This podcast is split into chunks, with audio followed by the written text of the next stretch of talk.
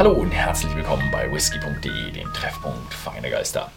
Und diesen Monat haben wir wieder eine ganze Reihe an tollen Whiskys gehabt.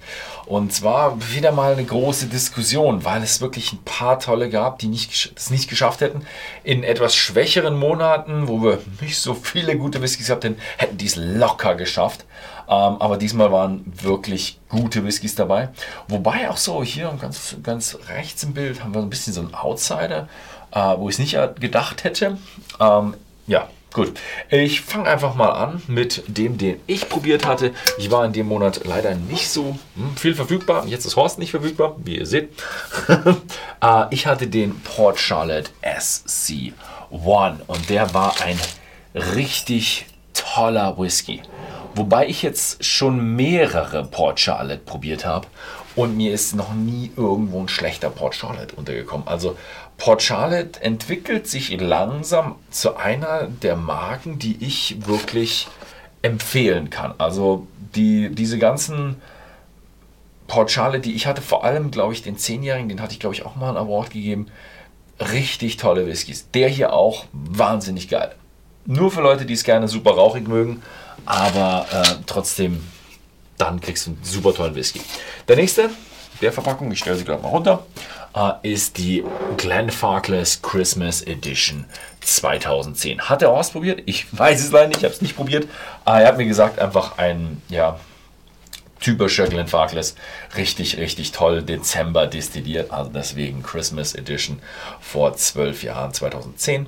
Und äh, tolle Geschichte.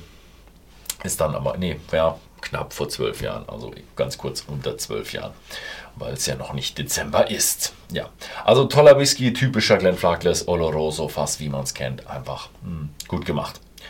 Als nächstes kommt hier der ähm, Edward und der Edward ist ein PX-Fass, ein elfjähriges altes PX-Fass.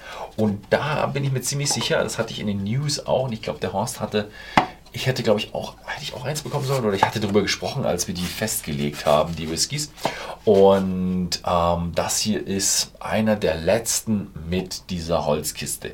Die Holzkiste wird es in Zukunft nicht mehr geben. Äh, bisschen schade, weil die Holzkiste ist echt toll. Aber ja, auch für Leute, die gerne den Whisky ja, probieren, ist die Holzkiste auch ein bisschen, würde ich mal sagen, viel. Hm ja, also jemand, der dann die Flasche leer gemacht hat und gerne den, diesen Whisky immer wieder probiert und mit Freunden zusammen ähm, trinkt, dann ist einfach die Holzkiste nicht so toll. Für die Sammler unter euch ist es natürlich ein herber Verlust, das muss ich natürlich sagen. Nichtsdestotrotz, hier geht es um den Whisky, dieser elf Jahre alte ähm, PX gelagerte Erdodor ist einfach wunderschön. Einfach ein wunderschöner Whisky, hat der Horst gesagt. Und ja, dem glaubt man, glaube ich, nichts hinzuzufügen. Also so ein elf Jahre Eldrador, äh, Andrew Simon hat einfach wahnsinnig Ahnung, äh, wie man Whisky macht. Am Anfang war der, der Eldrador laut Horst, war ich ja noch nicht so viel mit dabei, ein bisschen, hm, hat er auch ein bisschen verrissen, aber seitdem Andrew Simon das übernommen hat, geht es steil bergauf mit denen. Dann gibt es äh, den letzten. Äh, der Kinderhands Hybrid Cast. War eigentlich gedacht, dass ich ihn äh, probiere, aber es hat dann leider nicht geklappt. Oh, der Horst hat mir noch eine Note oben drauf geschrieben. Beste November 2022. Also ja, er hat ein Award gekriegt, gleich mal danach. Komplexes Fass, weich und Whisky. Weicher Whisky? Okay, ja, Whisky ist es auf jeden Fall. Ähm, ich hatte auch mal so ein Kinderhands-Projekt, das ist so ein Fass, das ist aus Dauben von verschiedenen Fässern gebaut, also irgendwo PX oder so Bourbon-Fass und die werden alle zusammen in einen, im Grunde Hawkshead gemacht, gebaut und da wird dann der Whisky eingefüllt und daraus entsteht dann ein wahnsinnig komplexer Whisky, weil er aus allen Seiten verschiedene Aromen aufnimmt. Ähm, das Kinderhands ist äh, ein Irish, ne? Ähm, ja, und ja, haben sie echt gut gemacht. Definitiv haben sie einen Award ähm, dafür ja, verdient. Ich weiß nicht, ob ich ihnen damals einen Award gegeben habe, als ich dieses Cask Project probiert hatte. Ähm, aber der hier hat jetzt laut Horst einfach, ja, war super.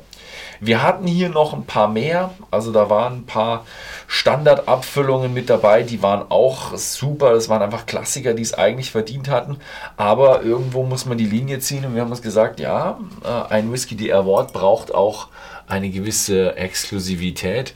Und haben uns dann die vier hier ausgesucht.